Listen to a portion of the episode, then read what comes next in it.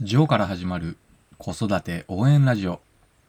このラジオでは、ワンオペ経験7年のジョーが子育てやビジネスにおける悩みや考え方を解説することで、僕なりにあなたを応援します。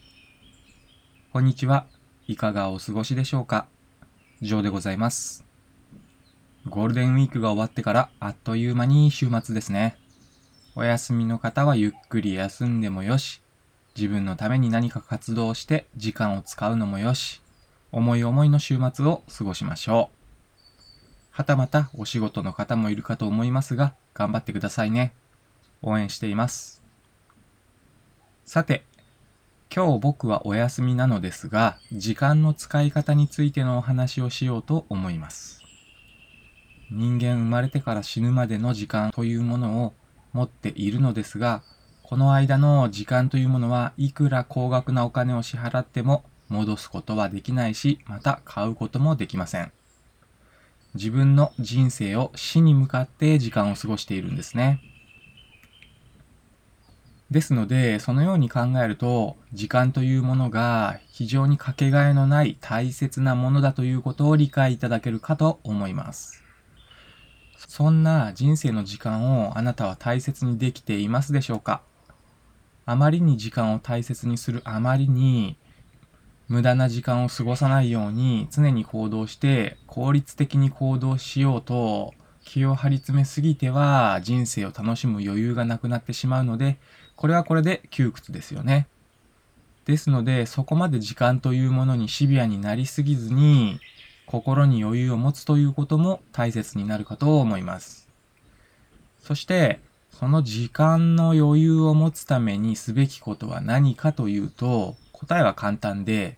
それは自分のやりたいことをするということなんですね。そしてこれは逆に言うと、自分のやりたくないことに時間を使わないということもできるんですね。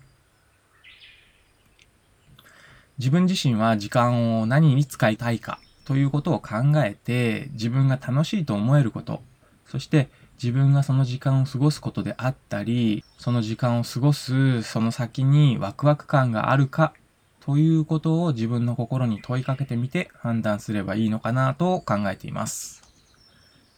僕もこの時間の使い方について考えることって結構多いのですが、正直やりたいことが多すぎて困ってるんですよね。例えばですが、僕は今興味があることはフードトラック。これは移動式のレストランとでも言いましょうか、トラックの荷台をキッチンにしていて、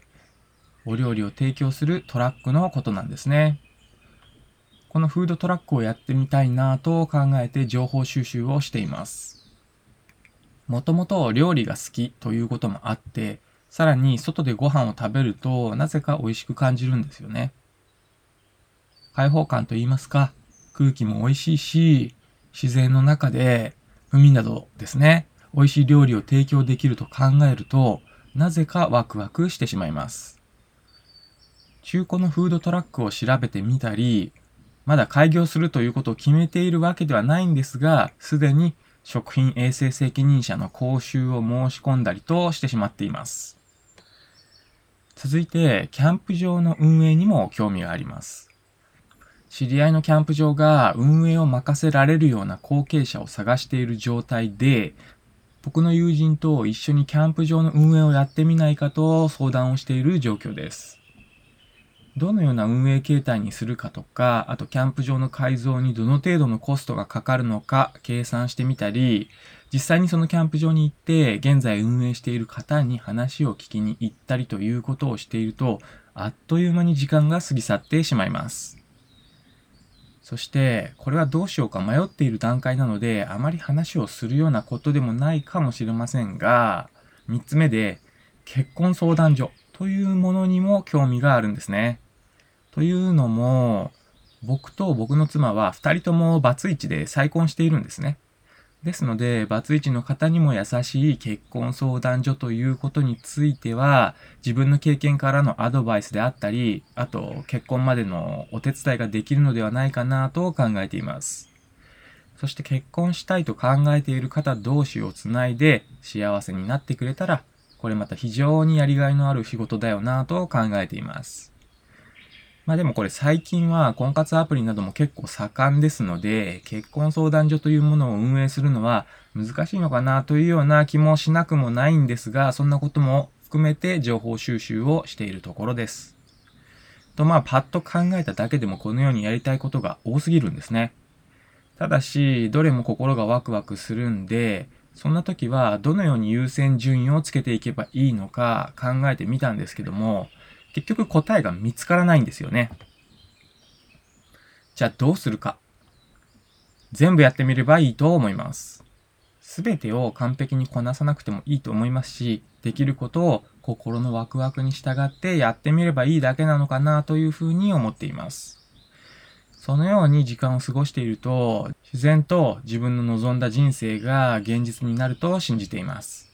ただし、いきなり生活ができなくなるほど初期投資をかけたり、生活するための収入源を完全に断つとか、仕事を辞めるとかいうことはお勧めしていません。これは結局、心の余裕がなくなってしまうので、そうなってしまうと物事を楽しんだり、あとワクワクする余裕もなくなってしまいますので、いきなり100%方向転換であったり、人生を劇的に変えようというような行動は僕としてはリスクが高すぎるかなというふうに思っています。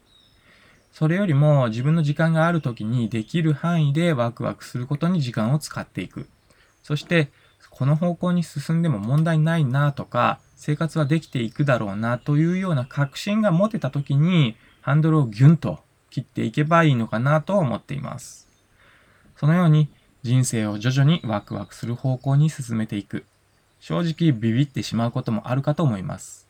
また怖さを感じることもあるかと思いますので、ゆっくりでもいいので自分の時間を自分のために使うということを行っていけば、おのずと人生は楽しいものになっていくのかなと思っています。まあこうなれば時間の使い方も自然といい感じになっていくと思います。ということで時間の使い方、やりたいことが多すぎるという話をそろそろ終了しようと思います。今日も一日素敵な時間をお過ごしください。概要欄に Twitter やブログのリンクも貼っていますので遊びに来てくれると嬉しいです。それではまた次回の放送でお会いしましょう。最後まで聞いていただきありがとうございました。以上でございました。